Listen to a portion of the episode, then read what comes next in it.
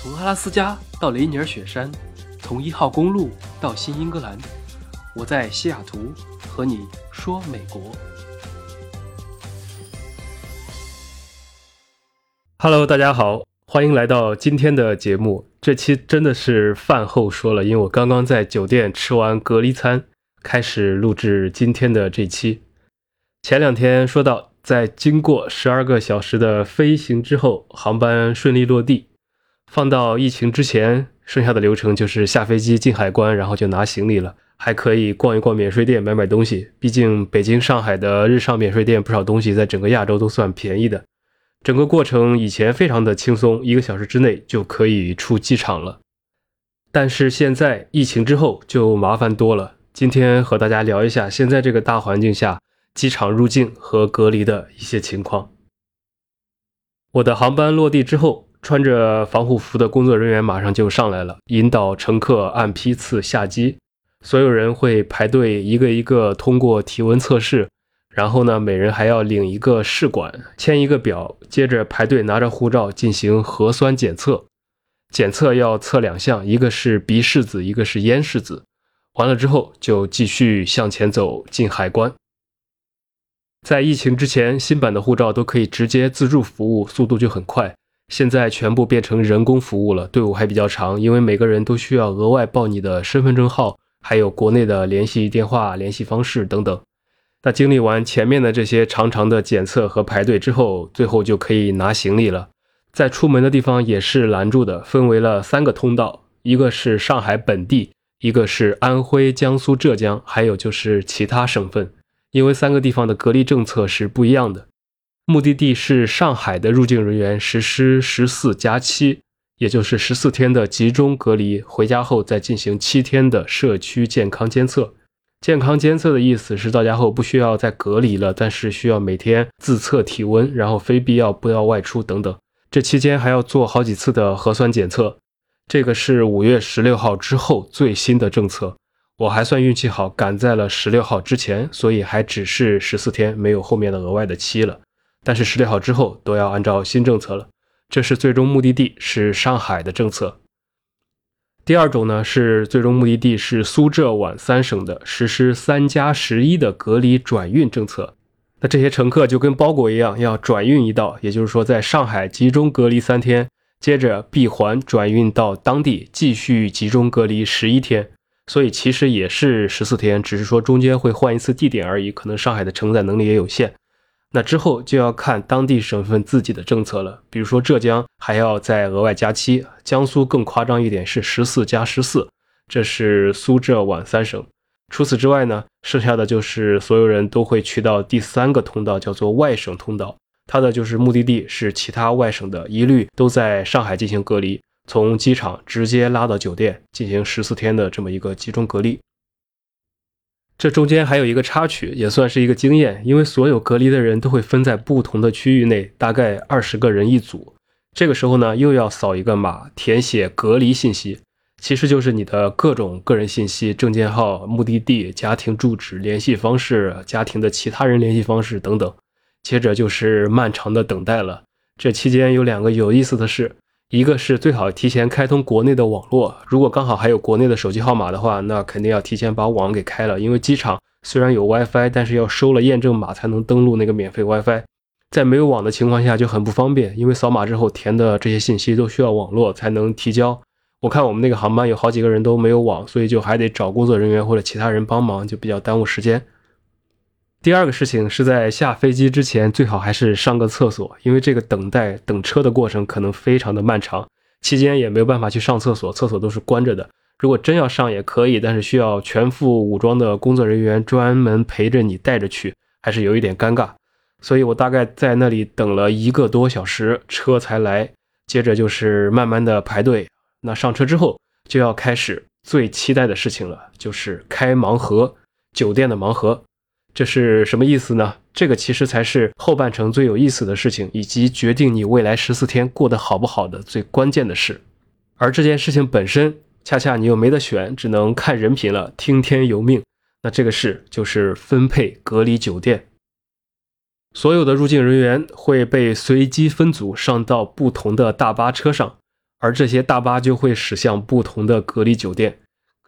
隔离酒店们分布在上海十六个区，五花八门，有神仙酒店四五星级的，或者说各种前人总结出来的好酒店，也有类似于汉庭这种比较差的快捷酒店，有那种允许快递、允许外卖、政策很好的，也有什么都不允许，甚至房间发霉。我还看到过有人发帖说，床上下面看到小强啊，还有饭里面吃出虫子的酒店都有，所以完全就是随机了，纯看运气的这个事情上。我当时还专门去额外问了工作人员一句：“这个车会去哪里？”他也不说，只是说你到时候就知道了。所以确实也没什么办法。那坐上了这个大巴，就开始了盲盒之旅。我之前还是做了一些攻略的，上海的隔离酒店可能有几十上百家。有些已经回来的人，他们就总结了一些帖子，我也看了一堆。比如说，最好的神仙隔离酒店应该就是杨浦区的温德姆，窗外夜景可以直接看到杨浦大桥和浦东。每个抽中的人估计都要感谢司机，感谢上海了。那每个区呢，也都有相对好一点的酒店和比较差的倒霉酒店。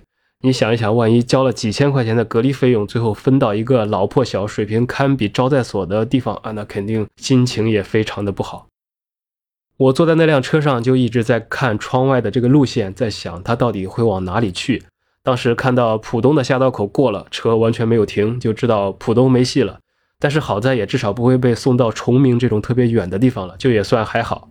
那浦东的隔离酒店里面，像希尔顿逸林、温德姆，还有川沙的一个比较新的叫诺富特，都是条件还比较好的。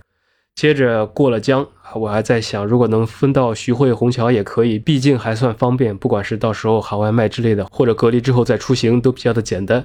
但是看着这个车一路向前，一路往南开，过了闵行还不停，我基本上心里就凉凉了，知道肯定要被分到松江去了，稍微就有点太偏僻了。不过还好，我想着不求最好，但愿不是一个很倒霉的酒店就行了。最后，那这个车在行驶了快两个小时之后，中间也是有一点点堵。就终于到达了隔离酒店，我一看，哎，还可以，虽然不是神仙酒店，至少还算一个差不多的。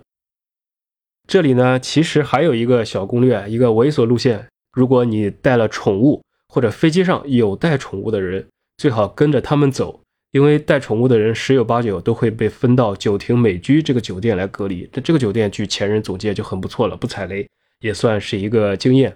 可惜我们那个飞机上，我看到有带狗或者猫的，但是我那个队伍里面就没有，所以也用不上，没办法，只能随机了。我分到的这家酒店，整个门口是全部围了起来的，全部用作隔离，不再对外开放了。那大巴开进去之后，先是所有的行李拿下来被集中喷了一遍消毒液，然后每个人再测了一遍体温，接着就是登记，这个时间还蛮久的，又要扫一次码，填写所有的个人信息。填写隔离表，填写一些声明书等等。我这个酒店是三百八十块钱一天，餐费是九十一天，加到一起相当于就是四百七。那乘以十四天，一共就是人民币六千五百八十块钱的隔离费用。其实基本上所有的酒店大概都是这个价格，上下区别不是特别的大。不管酒店是好是坏，所以如果你能分到一个好的，就相对来讲比较划算。房间呢，原则下就是一人一间。可能是单床，也可能是双床，所以就是没得选的，分到什么算什么。这里还有一个比较看运气的事，就是如果你是一家人，大部分酒店也不允许住在一起，必须一人一间，即便你是夫妻或者父母子女等等也不行。但是少部分酒店可以，比如说我这个酒店，我看到有一家人要住在一起，医生一开始说不允许，必须得是一方需要照顾或者有慢性病或者其他证明才行。如果你真的有一些特殊情况，所以一定要准备好证明，那这样的话，可能所有的酒店都可能允许你们住到一起。好在那个家庭里面有个人，他说有高血压、糖尿病啊什么的，最后还是允许他们住在一起了，这样他就可以省掉一半的隔离费用。所以这些真的是要看运气啊，每个酒店的入住情况还有外卖快递的政策都不太一样。那截止到现在，说了这么多，我从下飞机做完检测，排了一堆队，填了各种各样的信息，做了几次体温检测、核酸检测，大巴又开了半天。最后，当我入住到隔离酒店房间的时候，看了一下手机，一共花了四个多小时，就终于全部折腾完了，也算终于可以开始休息了。现在这个酒店的隔离政策还可以，是每日三餐送到门口。不允许出房门，只能每天开门取餐和丢垃圾，一天会被测两次体温，然后允许快递，但是呢不允许外卖啊，所以我就完全没有口福了。好在那种包装好的吃的是可以送的。因此上来第一件事，我就用美团外卖买了一堆水啊、零食啊、养乐多啊之类的，还有一些生活用品，只是没有办法买那些真正的吃的了。那快递呢，也是有些东西不方便买，他写了一些禁止的东西，比如说像什么电器啊，可能有人喜欢一些小电器来装点东西。所以如果你真的有需要，可以提前从美国带着托运到自己的行李箱里，这样可以过得更舒服一点。包括有一些小的配件类的，可能会使你的生活更简单。就像有些酒店 WiFi 不好，你可以带一根网线，还有你可以带一根线把你的电脑跟电视连起来，这样的话你可以在电视上播电脑的东西来看东西。还有一些人呢会带着一些游戏机啊什么，还有人到了之后会买个瑜伽垫，反正让你的生活更充实一点，怎么着都可以。好了，那到现在我已经在酒店过了三四天了。整体感觉还不错，因为房间楼层还算高，有一面落地窗，这个其实比别的都要重要一些，因为采光很好，就不是很压抑，所以我感觉待在里面还挺爽的。餐食吧就还凑合，昨天的三餐大概是这个样子。早饭呢就是两个包子，一个蛋，一个紫薯，还有一个小甜品，配上一碗米粥和咸菜。晚餐和午餐都是一个正常分量的，就是一个套饭那种，大概两荤两素，但是分量都不算大，一般。比如说我的午饭主菜是一条鱼，然后三个配菜是一个烧豆腐，一个清炒油麦菜，一个鸡肉炒蚕豆。晚饭的时候呢，送来的主菜是萝卜烧鸭，然后三个配菜是木耳炒蛋、蒜苔肉丝和素菜。每餐都会有一个小水果啊，比如香蕉、芒果、苹果之类的。那正常饭量的人应该可以基本吃饱。然后我在房间里去听外面送餐的时候，还看到有些人要求额外加一份饭之类的，工作人员都是允许的，所以正常吃饱应该没问题。只是说你想吃的比较有点花样，或者吃的比较爽，可能要看个人的情况了。说实话，天天在酒店里面不怎么动，所以也不会太饿，就还好。我只是希望他能够多换一换花样。据说广州、深圳的隔离的伙食要好一点，还有早茶。但是上海这个至少我在的这家只能说还凑合，居然连这个什么熏鱼烤麸都不来一点。那未来几天就要看伙食的情况了，不知道十四天后我是刚好减肥了，还是说不定增肥了三斤啊，这个都不好说。好，那讲到这儿，这趟下来基本上所有的流程都说完了，未来就是隔离着，也是难得可以过上了吃了睡，睡了吃，什么都不用管的休息日子。想想其实也是挺好的，因为人很难得有这种两周的时间可以不被人骚扰，也不用管什么事情，安安心心的过点清静日子。既然抵抗不了，不如就享受一下。此外呢，还有一个有意思的事，就是你的个人信息在这个过程中真的是无处遁形了。我第二天正在看电视，就收到了我户籍所在地的派出所打来的电话，相当于你一隔离，你的身份证的信息马上就会被上海隔离的工作人员发到户籍派出所去了。那这个派出所打电话给我的目的就是让我隔离之后，如果回去的话，马上要给他们报备，要登记，然后还要再做核酸检测等等。具体有没有额外的社区隔离，这个就看当地政策了。然后呢，下午我又接到了一个电话，这次就不是派出所了，而是我填写的国内居住地址那个社区打来的电话，登记你是从哪里来到哪里去，什么时候回，回去住在哪儿，然后也问了一堆问题，要求也是回去之后第一时间要报备。那第三天呢，我又收到了身份证所在社区的一个叫做疫情防控办公室的电话，又调查了一下我的情况，让我确认之后的行程动向啊。我也咨询了一下政策，说后面会完全配合他们报备等等。反正三天收到三个不同机构的电话，相当于其实就是完全被追踪了。这个确实没有办法，你的一举一动都被看着。像手机号进入辖区之后也可以看到，其实还有像身份证在登记的时候可以看到。各种 app 现在也都是实名认证的，你开车的时候有天网，还有人脸识别。如果真的想要找到你，那是很容易的。所以科技其实一直都是各有利弊的，就看使用的人怎么用它。关于这些的争论也都没有停过啊。我们今天这里就不多讲这些了。那这一趟其实还有一个更大的感受，就是出行的人是很不容易的，很多检测本身就很折腾。大家从我这些讲述里面也能听到，还要应对各地随时随地在变化的政策。那第二个呢？就是机组人员和机场的工作人员，他们每天接触各种人员，履行自己的职责也不容易。但是最不容易的，其实还是基层的医护人员。我在隔离酒店的时候，因为前台都是关闭的，所有的登记入住检测其实都是在酒店后门搭了一个类似于简易活动板房的地方。那在落地的这一天，上海是三十四度，也算比较闷热的。我们二十个人挤在一个小屋子里面，登记都热得出汗。其实这里我也不知道为什么要把所有人都堆在一起，岂不是又增加了交叉感染的风险啊？所以这个不是很明白。那医护人员呢？大热天也都是全套防护服。我透过面罩亲眼看到我对面的那个医护人员的脸上的汗就哗哗的往下淌，那衣服里面肯定是湿透了，所以的确不容易。不管管理人员如何制定政策，最累的肯定都是这些基层的工作人员，所以也希望大家能够互相理解。最后呢，还是讲一下我为什么这个时间回来吧，因为我是假期满了，今年不用了，到时候就过期了，所以不如来趟久的。再加上现在相当于在春夏之交，天气还算比较好，出门也比较方便。到了夏天之后又太热了，哪也去不了。这个时间可以回来吃喝玩乐一下，顺便多陪陪父母，以及和亲戚朋友聚一聚。